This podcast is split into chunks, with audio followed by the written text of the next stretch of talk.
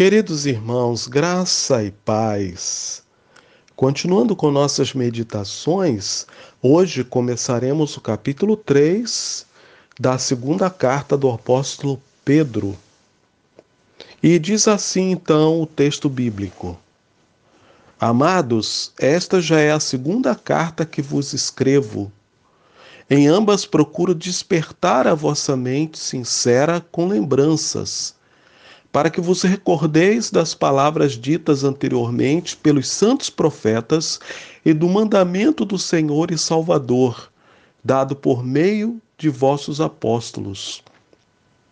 Sabeis, antes de tudo, que nos últimos dias virão zombadores com sua zombaria, andando de acordo com seus próprios desejos, dizendo: Onde está a promessa da sua vinda? Porque desde que os pais morreram, todas as coisas permanecem como desde o princípio da criação.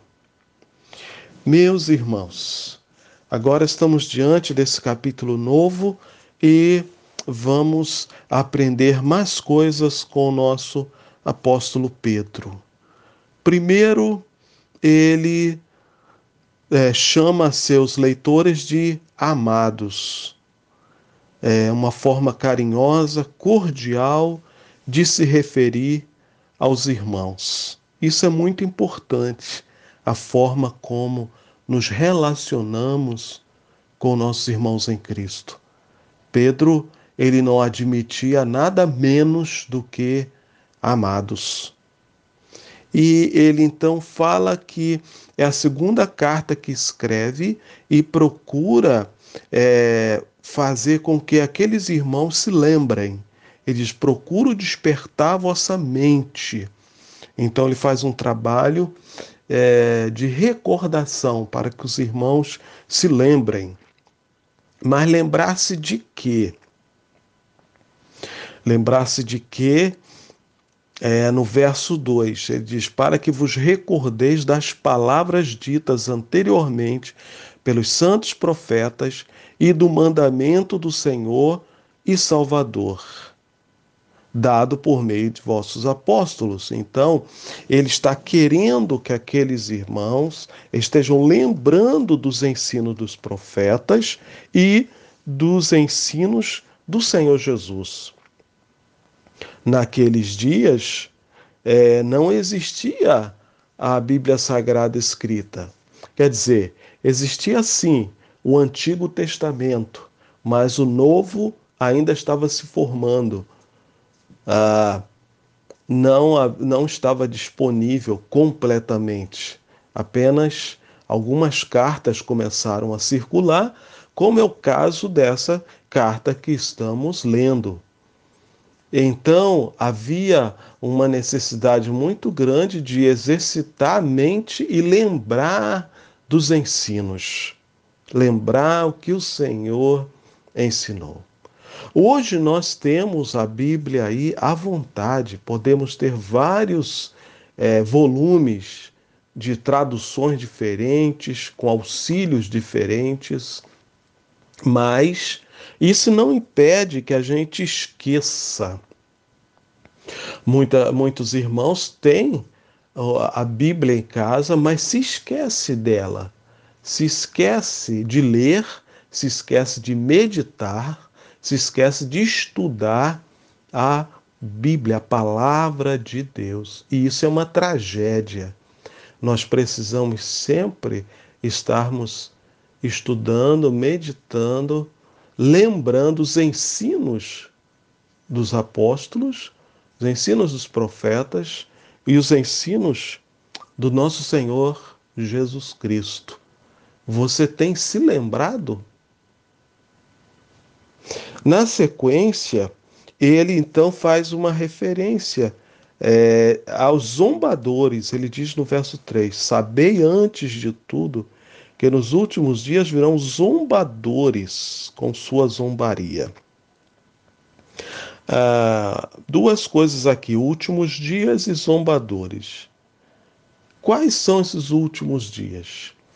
Nós temos a, a, a ideia de que os últimos dias estão na frente, irão começar ainda, mas na verdade, na escatologia bíblica, os últimos dias começaram com é, a morte do Senhor Jesus na cruz, com a vinda de Jesus ao mundo e o desenvolvimento do seu ministério, né, culminando com sua morte e ressurreição, começaram os últimos dias, isto é, o último capítulo da história da redenção.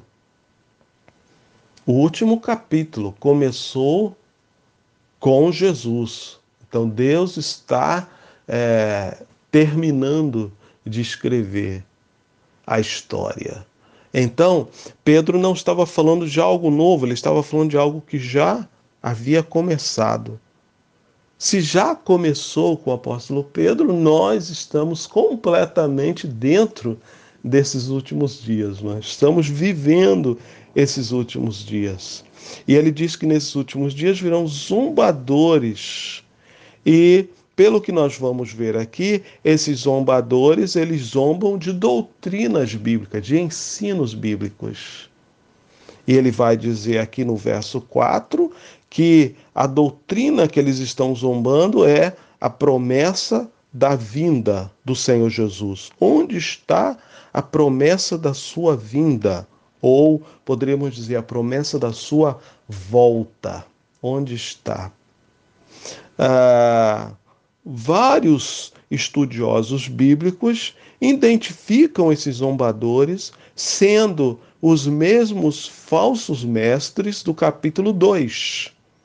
Então, é, Pedro não estaria introduzindo um assunto novo, mas ele está dando continuidade ao seu assunto sobre falsos mestres, só que agora focado numa doutrina bem particular, a volta do Senhor Jesus. Então, o ataque que esses falsos mestres fazem à volta do Senhor Jesus é ensinando que ela não vai acontecer, não é real.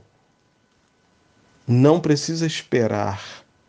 Eles dizem: onde está a promessa da sua vinda? Porque desde que os pais morreram, todas as coisas permanecem como desde o princípio da criação. O argumento deles parece muito bom Aliás, o argumento dos falsos profetas sempre parecem bons.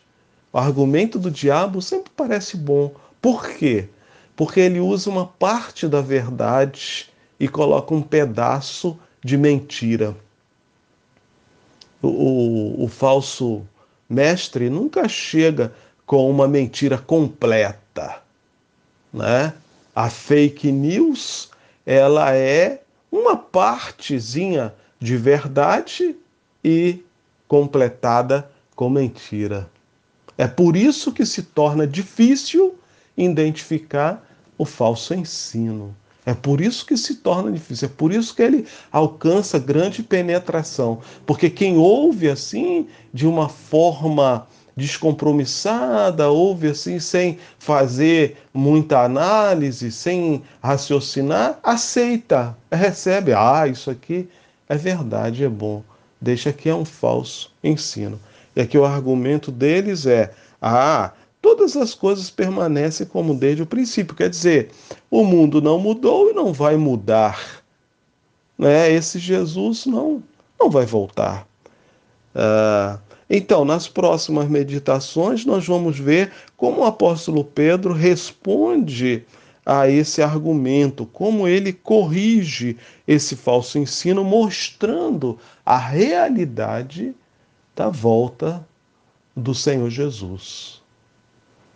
Que possamos desde já estar firmes nessa doutrina, crendo e aguardando a nosso Senhor Jesus, que voltará para levar a sua igreja. Que Deus então nos abençoe.